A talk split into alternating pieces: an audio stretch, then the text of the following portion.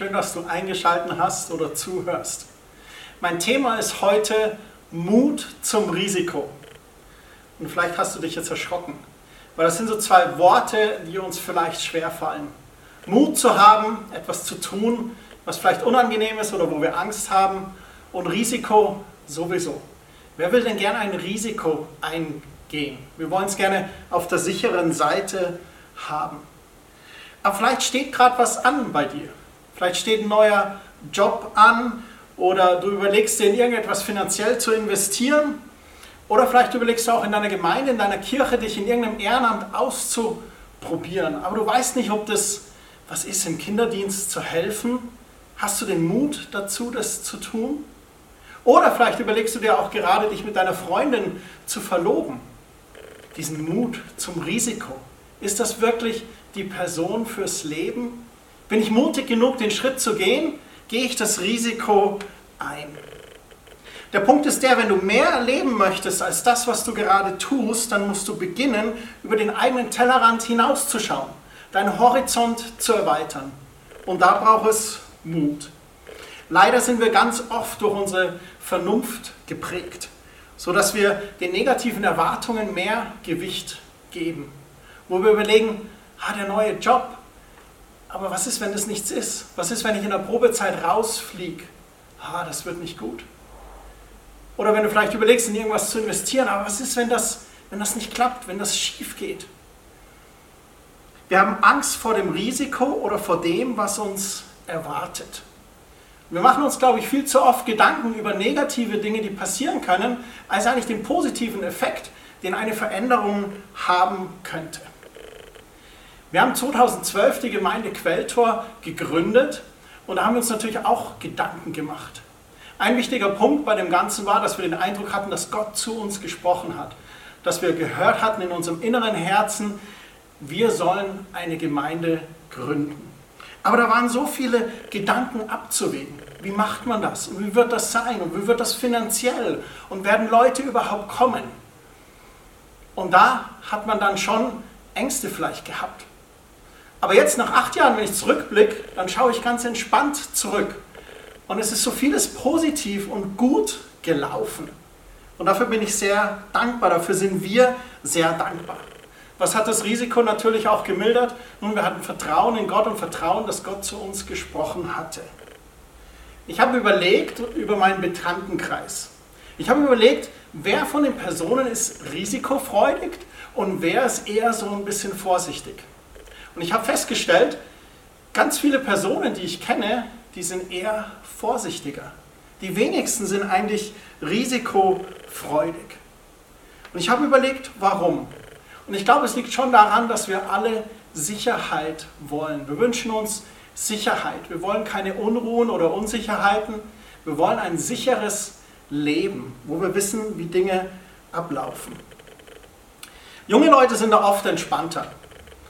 So ganz nach dem Motto No Risk, No Fun, kein Risiko, kein Spaß, ein Schlagwort der Jugend, weil sie sich denken, na, ich habe nichts zu verlieren. Ich möchte mich ausprobieren, ich möchte die Welt entdecken. Ja, und wenn es schief läuft, dann mache ich halt was anderes. Wir Erwachsene, wir sind die sogenannten reifen Menschen. Wir rechnen und bedenken sehr genau, welches Risiko wir eingehen. Das ist grundsätzlich nicht falsch, aber das kann uns auch sehr stark einbremsen. Ich habe überlegt über bekannte Persönlichkeiten, die Risiken eingegangen sind.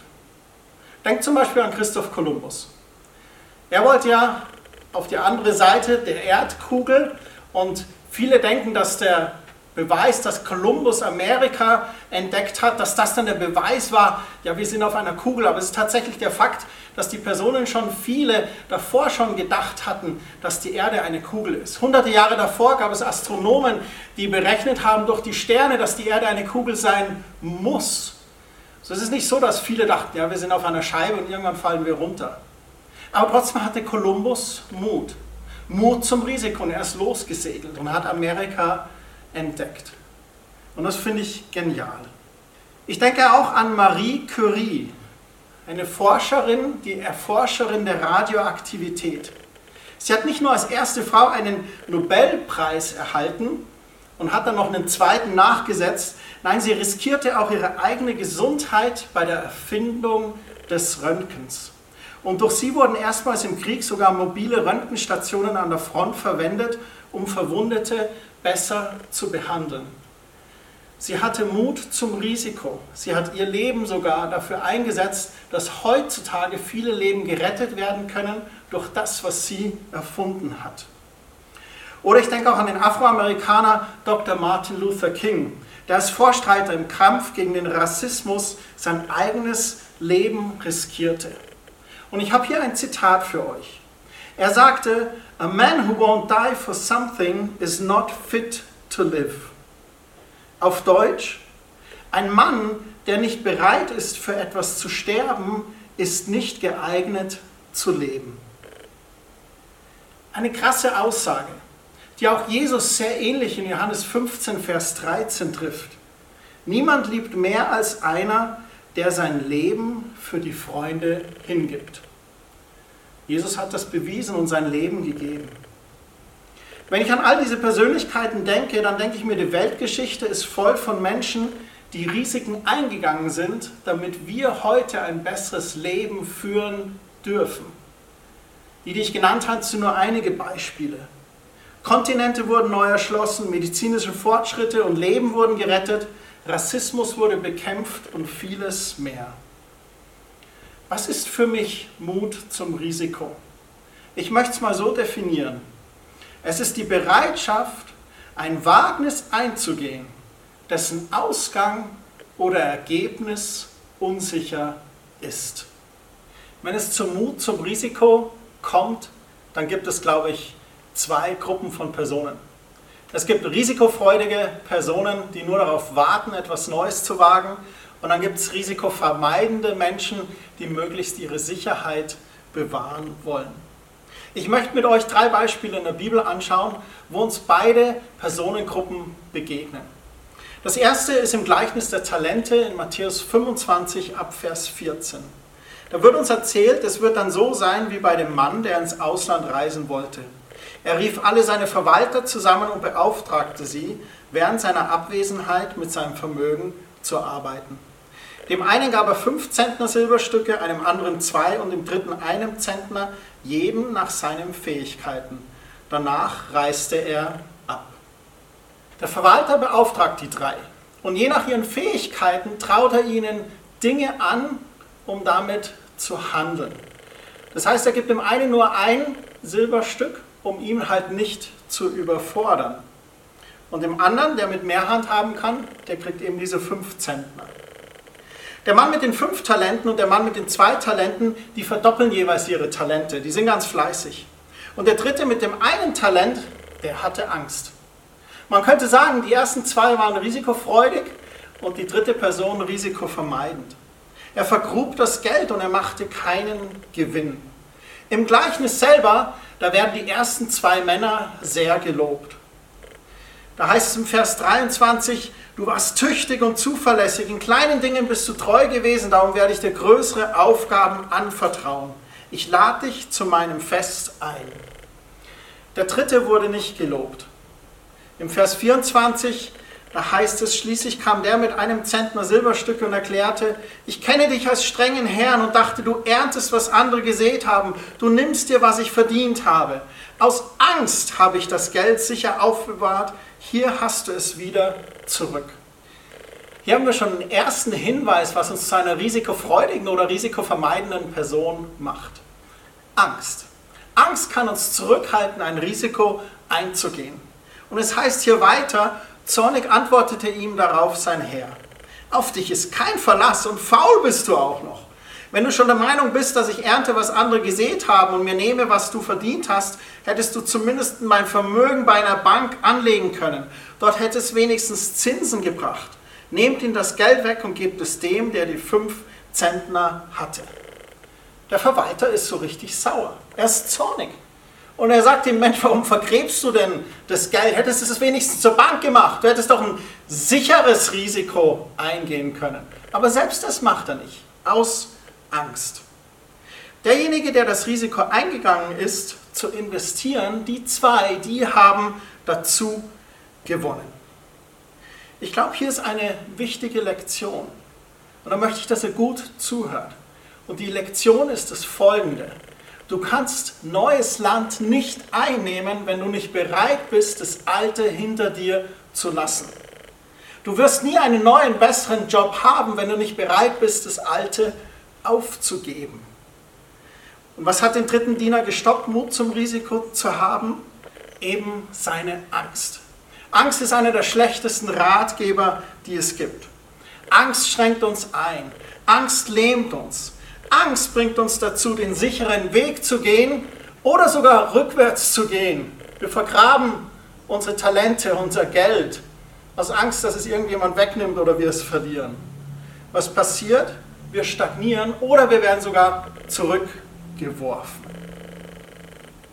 Das zweite Beispiel handelt von einer Person, die euch wahrscheinlich allen sehr bekannt ist. Das ist in Matthäus Kapitel 14 ab Vers 22. Da heißt es, gleich danach befahl Jesus seinen Jüngern, in ihr Boot zu steigen und an das andere Ufer des Sees vorauszufahren. Er selbst blieb zurück, um die Leute zu verabschieden. Dann ging er allein auf einen Berg, um zu beten. Das Boot war noch weit draußen auf dem See. Da brach ein schwerer Sturm los. Die Jünger konnten kaum noch steuern.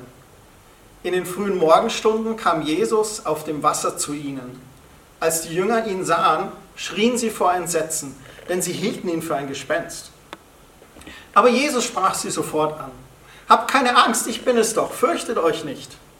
Da rief Petrus, Herr, wenn du es wirklich bist, lass mich auf dem Wasser zu dir kommen. Komm her, antwortete Jesus. Und Petrus stieg aus dem Boot und ging Jesus auf dem Wasser entgegen. Petrus war eine der risikofreudigsten Personen, die ich kenne. Sie sind da auf dem See im Sturm und dann kommt eine Person auf dem Wasser. Sie denken, es ist ein Gespenst und Jesus offenbart sich. Und dann, und dann ruft Petrus gleich und will auch raus auf das Wasser.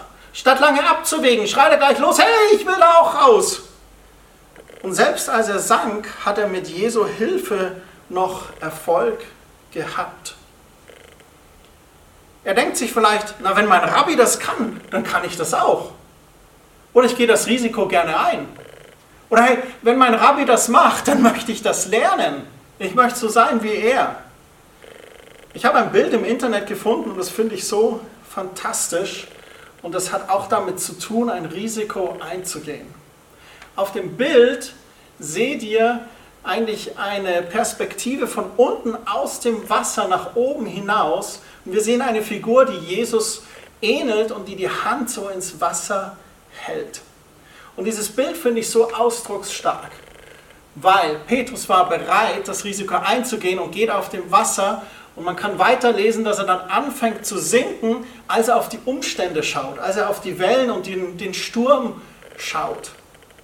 Und in dem Moment hilft Jesus ihm. Wir sehen bei Petrus sein Beispiel, selbst wenn wir ein Risiko eingehen und dann passiert etwas zwischendrin, wir verlieren den Blick auf Jesus und wir schauen auf die Umstände, auf die Wellen, auf den Sturm. Selbst dann ist Jesus da. Und er nimmt ihn bei der Hand und gemeinsam gehen sie beide auf dem Wasser zurück ins Boot. Und ich möchte festhalten, weil wir oftmals denken, ja, Petrus ist im Wasser gesunken. Petrus ist einmal gesunken, aber er ist zweimal auf dem Wasser gegangen. Wenn Gott zu dir spricht und du den Mut fasst, ein Risiko einzugehen, es muss nicht sein, dass du eine Gemeinde gründest, wie wir das gemacht haben. Vielleicht ist es der neue Job, vielleicht ist es die Idee, sich zu verloben. Vielleicht ist es irgendwas anderes, was du tun möchtest. Wenn Gott zu dir gesprochen hat und du den Mut fasst und wenn dann etwas passiert, dann sei dir sicher, Jesus ist da. Und Jesus reicht dir die Hand. Ein bekanntes Zitat von Winston Churchill heißt, der Optimist sieht in jeder Gefahr eine Chance. Der Pessimist aber in jeder Chance eine Gefahr. Das heißt, wenn wir optimistisch sind und wir sehen eine Gefahr, dann sehen wir auch die Chance darin, okay, da kommt eine Gefahr auf mich zu. Wo ist die Chance, da rauszukommen oder das als Sprungbrett zu nutzen für etwas Höheres? Und der Pessimist sieht aber in den Chancen, die auf ihn zukommen, die Gefahr. Ein neues Jobangebot. Uh, Wird es gut sein? Ach, ich bleibe lieber sicher in meinem alten Job. Man könnte also sagen, jemand sagt zum Pessimisten, hey, du könntest dich beruflich verändern. Und der sagt dann, uh, das ist aber gefährlich, unsicher, wie wird das sein? Risiko. Wenn du dasselbe zum Optimisten sagst, hey, du könntest dich beruflich verändern, dann sagt er vielleicht, oh ja, sehr gerne. Darauf habe ich schon gewartet. Super. Ihr seht ein Bild mit einem Wasserglas. Der Optimist sieht das Glas halb voll. Der Pessimist sieht das Glas halb leer. Es gibt Zungen, die auch sagen, der Realist sagt, es ist weder halb leer, halb voll. Ich würde einfach sagen, der Inhalt ist 50 Prozent. Und dann gibt es den Opportunist. Und man sagt vom Opportunisten, der hat das Glas ausgetrunken, während Optimist, Pessimist und Realist diskutiert haben. Bist du opportun? Ergreifst du die Gelegenheit? Gehst du das Risiko ein, wenn sich dir eine Chance bietet und du weißt, du hast von Gott gehört? Wir denken ganz oft, dass wir keine Wahl haben, aber das stimmt nicht. Es gibt Situationen, wo wir denken, oh, da bin ich jetzt reingezwängt, jetzt muss ich eine Entscheidung treffen. Ja, vielleicht musst du eine Entscheidung treffen, aber du hast immer die Wahl.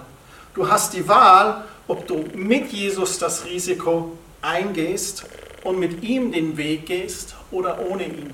Und das ist ein riesengroßer Unterschied. Als drittes Beispiel möchte ich mit euch über die Speisung der 5000 reden. Man kann es in Johannes Kapitel 6 ab Vers 1 nachlesen. Da ist Jesus in einer Situation, wo eine große Menschenmenge ihm folgt.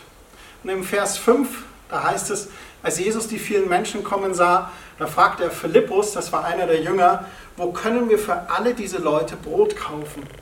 Und im Vers 6 heißt es dann, er fragte dies, um zu sehen, ob Philippus ihm vertraute. Denn er wusste, wie er die Menschen versorgen würde. Philippus überlegte, wir müssen 200 Silberstücke ausgeben, wenn wir für jeden auch nur ein kleines Stück Brot kaufen wollten. Hast du dir das auch schon mal gedacht? Warum stellt Gott mir so eine Frage gerade? Ich weiß nicht, was Philippus sich gedacht hatte, aber er hat gleich spontan geantwortet. Er hat gesagt, da bräuchten wir so viel Geld, um die jeden mit einem Stück Brot zu versorgen. Und er sagt, er fragte dies, um zu sehen, ob Philippus ihm vertraute. Und ich möchte dir die Frage heute stellen, vertraust du Gott? Vertraust du Gott, dass er dich in dem versorgt, wo er dich vielleicht herausfordert, Mut zum Risiko zu haben. Das ist ein ganz wichtiger Punkt. Denn dieses Vertrauen in Gott, das nimmt uns die Angst, Angst davor, Risiko einzugehen, wenn wir wissen, dass Gott gesprochen hat. Er stellt diese Frage, um uns aufzufordern, in unser Herz zu horchen. Vertrauen wir Gott, wenn es Mut zum Risiko braucht. Wenn man weiterliest, dann sieht man, dass einer der Jünger, Andreas, der Bruder von Simon Petrus, ein Kind zu ihnen bringt. Und sie sagen, hier ist ein Junge, der hat fünf Brote und zwei Fische mitgebracht. Aber was ist das schon für so viele Menschen? Und im Vers 10 tut Jesus dann das Wunder. Jetzt forderte Jesus die Jünger auf, sagt den Leuten, dass sie sich hinsetzen sollen. Etwa 5000 Männer lagerten sich auf den Boden, der dort von dichtem Gras bewachsen war. Dann nahm Jesus die fünf Gerstenbrote, dankte Gott dafür und ließ sie an die Menschen austeilen, ebenso die beiden Fische. Und jeder bekam so viel, wie er wollte. Was ist der springende Punkt dieser Geschichte für mich heute, für unsere Botschaft? Nun, der Punkt ist, Gott versorgt. Die Jünger vertrauten schlussendlich Jesu Worten, obwohl nur fünf Fische und zwei Brote in den Körben waren. Und sie wurden nicht enttäuscht. Manche sagen auch, Jesus fragte, was haben wir oder was hast du? Und ich könnte dich heute fragen, was hast du, was du Gott bringen könntest? Deine Arbeit, dein Beruf, deine Familie, deine Beziehungen, deine Finanzen, deine Begabungen, deine Talente. Was hast du? Manchmal denken wir, wir haben zu wenig. Aber hier 5000 Männer und ihre Angehörigen und Jesus fragt, was haben wir? Und dann heißt es fünf Brote und zwei Fische. Und er sagt, gib mir das. Und er dankt und das Wunder geschieht. Gott sagt, ich traue dir das zu, wenn er zu dir spricht. Ich traue dir das zu, dass du das schaffst. Die Frage, die wir uns stellen müssen, ist, traust du das Gott zu? Hast du Vertrauen in Gott? Wenn es darum geht, ein Risiko einzugehen, dann sind bei diesen wichtigen Entscheidungen zwei Dinge wichtig. Was sagt Gott dir? Und hast du Glauben und Vertrauen, dass das wirklich Gott ist, der dort spricht? Bist du dir sicher? Und da musst du dir auch wirklich sicher sein. Das solltest du auch prüfen. Und das Zweite, was sind die Fakten? Manch brauchen wir auch einfach Weisheit durch Gottes Geist. Dir sind Talente oder auch Finanzen anvertraut, die du einsetzen solltest. Was machst du mit deinen Talenten? Was machst du mit deinen Finanzen? Sind die aktiv? Übst du dich in deinen Begabungen und Talenten? Setzt du sie ein in Gottes Reich? Oder mit deinen Finanzen? Hamsterst du zu deiner Sicherheit oder siehst du Samen in Gottes Reich? Oder bist du auch sogar bereit, andere zu segnen, wenn du eine Person bist, die Überfluss oder Gottes Segen erlebt hat. Ich glaube, Gott fordert uns heraus, das sichere Boot zu verlassen und auf dem Wasser zu gehen. Vielleicht weißt du schon von einem Punkt in deinem Leben, bei dem dich Gott herausgefordert hat, auf dem Wasser zu gehen. Aber du sitzt immer noch im Boot. Ich möchte dich fragen, warum? Was hält dich davon ab, den letzten Schritt zu gehen? Oder vielleicht möchte Gott 5000 versorgen, wo vielleicht momentan noch gar kein Weg ist. Ich bin vollkommen überzeugt davon, bei Gott ist nichts unmöglich. Gott bahnt einen Weg, während du handelst. Gott vertraut dir Talente an und sagt, komm, setz sie ein. Und wenn sie einsetzt, dann werden sie wachsen und Frucht bringen. Petrus sagte, ich bin bereit. Und Jesus sagte zu Petrus, ja, dann komm zu mir. Und Petrus ging auf dem Wasser. Und Jesus sagte zu den Jüngern, was hast du? Und er teilte fünf Fische und zwei Brote aus. Und Jesus tat das Wunder. Gib mir, was du hast, und schau zu, wie ich das Wunder in deinem Leben wirke. Das sind drei Beispiele aus der Bibel von risikofreudigen und risikovermeideten Menschen. Ich habe mir aber überlegt, ich möchte euch noch eine Stelle zeigen, in der für mich vier Punkte sind, die uns echt helfen können, Mut zum Risiko zu haben. Und zwar ist es der Apostelgeschichte in Kapitel 4. Da geht es um Petrus und Johannes. Und Petrus und Johannes, die waren in Gefangenschaft und sind dann wieder freigelassen worden. Und sie waren verfolgt und sie gehen zurück zur Gemeinde und sie berichten der Gemeinde, was passiert ist. Dass die hohen Priester und die führenden Männer des Volkes ihnen gedroht haben. Und sie beteten dann gemeinsam zu Gott. Und sie bringen ihre Not zu Gott. Und sie berichten Gott sogar, dass sich alle verbündet haben gegen sie. Herodes und Pontius Pilatus und Menschen aus allen Völkern und ganz Israel, alle sind gegen sie. Und in Apostelgeschichte 4, Vers 28 sagen sie dann den prägnanten Satz, doch sie erfüllen nur, was du in deiner Macht schon seit langem beschlossen hast. Wie reagieren die Jünger jetzt? Was sollen sie tun? Gerade gefangen und sie kommen zurück. Und sie wissen, sie sind verfolgt. Alle haben sich gegen sie verbündet. Was werden sie tun? Wollen wir schauen, was sie tun? In Apostelgeschichte 4, Vers 29 beten sie weiter. Und sie sagen, und nun Herr, höre ihre Drohungen. Aber hilf allen, die an dich glauben, deine Botschaft ohne Angst weiter zu sagen. Zeig deine Macht. Lass Heilungen, Zeichen und Wunder geschehen durch den Namen deines heiligen Sohnes Jesus, den du gesandt hast. Sie beten voller Vollmacht weiter voller Mut. Und sie beten für Mut, die gute Botschaft weiter zu verkündigen. Sie beten, dass Gott seine Macht zeigt. Heilungen, Zeichen und Wunder durch den Namen Jesu. Und was geschieht als Ergebnis? Im Vers 31 lesen wir, als sie gebetet hatten, da bebte das Haus, in dem sie zusammengekommen waren. Sie wurden alle mit dem Heiligen Geist erfüllt und verkündeten furchtlos die Botschaft Gottes. Alle in der Gemeinde waren ein Herz und eine Seele. Niemand betrachtete sein Eigentum als privaten Besitz, sondern alles gehörte ihnen gemeinsam. Mit großer Überzeugungskraft berichteten die Apostel von der Auferstehung Jesu und alle erlebten Gottes Güte. Die Jünger standen hier vor einer Entscheidung. Welche Richtung gehen sie weiter? Folgen sie ihrer Angst, ihren Zweifeln oder der Unsicherheit? Nein, ganz das Gegenteil. Sie entscheiden sich für das Gegenteil. Sie lassen sich nicht zurückdrängen und sie starten eine Offensive. Eine Gebetsoffensive, die dann ihre Frucht zeigt. Und das Ergebnis ist Wachstum für die ganze Gemeinde. Was hat ihnen diesen Mut zum Risiko gegeben? Da möchte ich vier Punkte nennen. Ich glaube, das erste ist Vertrauen. Sie kannten ihren Gott. Sie hatten schon oft genug erfahren, wie mächtig und fürsorglich und beschützend er ist. Wen du kennst, dem kannst du vertrauen. Und ich fordere dich heraus, Gott so intensiv kennenzulernen, wie es nur dir möglich ist.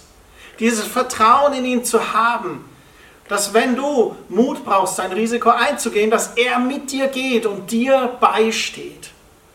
Das Zweite ist, sie hatten Weisheit.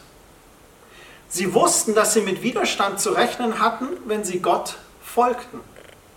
Sie waren nicht so Think Pink oder rosarote Brille, ah ja, jetzt gehen wir ein bisschen hier für Jesus evangelisieren. Sie wussten, es werden Widerstände kommen. Aber es irritierte sie nicht. Sie hatten es sogar erwartet. Sie hatten ihre fünf Sinne beisammen. Und ich liebe es, wie Paulus an Timotheus in 2. Timotheus 1,7 schreibt, der Heilige Geist ist ein Geist der Kraft, der Liebe und der Besonnenheit. Sie haben sich nicht Kiri machen lassen, wie man so schön sagt, oder verrückt machen lassen. Sie hatten Weisheit. Das Dritte, sie hatten Glauben. Und sie proklamierten ihren Glauben an Gott. Sie beteten, hilf allen, die an dich glauben. Und das vierte schlussendlich, Gebet. Sie baten Gott um seine Hilfe.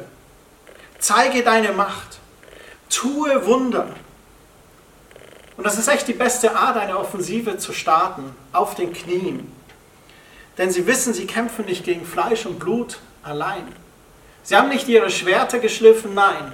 Sie sind auf die Knie gegangen und haben gebetet, weil sie wissen, wenn wir beten, gibt Gott seinen Engeln Befehl und diese werden handeln und für uns kämpfen. Was ist, wenn es gar nicht so sehr beim christlichen Glauben darum geht, was Gott dir geben kann, sondern auch darum geht, was du Gott geben kannst?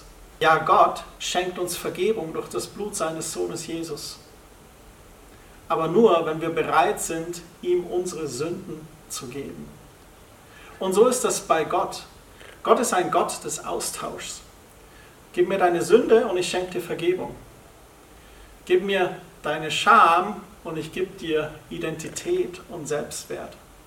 Gib mir deine Begabungen und Talente und ich werde dich an Orte bringen, von denen du nie gedacht hattest, dass du dorthin kommst. Vertrau mir deine Finanzen an und seh Samen in Gottes Reich und du wirst sehen, dass ich dir Frucht schenken werde und dich versorge. Die Frage heute an euch ist, was hat Gott zu dir gesprochen? Was hat er zu dir gesagt? Und du hast es aus Misstrauen oder aus Angst vergraben. Bist du bereit, es wieder rauszuholen? Bist du bereit zu sehen, was war das Letzte, was Gott zu dir gesagt hat? Und du solltest dem vielleicht folgen. Fass heute neuen Mut. Vertraue Gott. Bitte den Heiligen Geist um Weisheit und stärke deinen Glauben und proklamiere deinen Glauben und bitte Gott um Mut, das Risiko einzugehen und seine Wege zu gehen. Ich möchte noch für euch beten. Vater im Himmel, ich danke dir, dass du einen wunderbaren Plan für unser Leben hast und dass wir diesen mit dir gemeinsam entdecken dürfen. Vater, ich bitte dich, wo uns das Vertrauen fehlt, in deine Versorgung und Allmacht, dass du unser Vertrauen stärkst. Lass uns durch dein Wort sehen, was für ein wunderbarer, fürsorglicher und liebender Vater du bist. Und ich bitte dich in allen Entscheidungen um Weisheit für uns, dass wir deine Stimme hören, auf allen Wegen, die wir gehen, in allen Entscheidungen, die wir zu treffen haben. Und Herr, stärke unseren Glauben durch dein Wort und durch deinen Heiligen Geist. Und ich bete, dass wir alle ein Volk des Gebets sind. Dass wir in den Dingen, in denen du uns herausforderst, dass wir die im Gebet vor dir bewegen. Und dass du uns Mut schenkst, das Risiko einzugehen für dich. In Jesu Namen. Amen. Ich möchte euch abschließend noch einladen zu einem Open-Air-Gottesdienst. Der findet am 25. Juli statt. Alle Infos sind eingeblendet. Das ist am Riemer See im Buger Park. Beginn ist um 10.30 Uhr. Wir würden uns riesig freuen, euch dort zu sehen. Habt eine gesegnete Woche.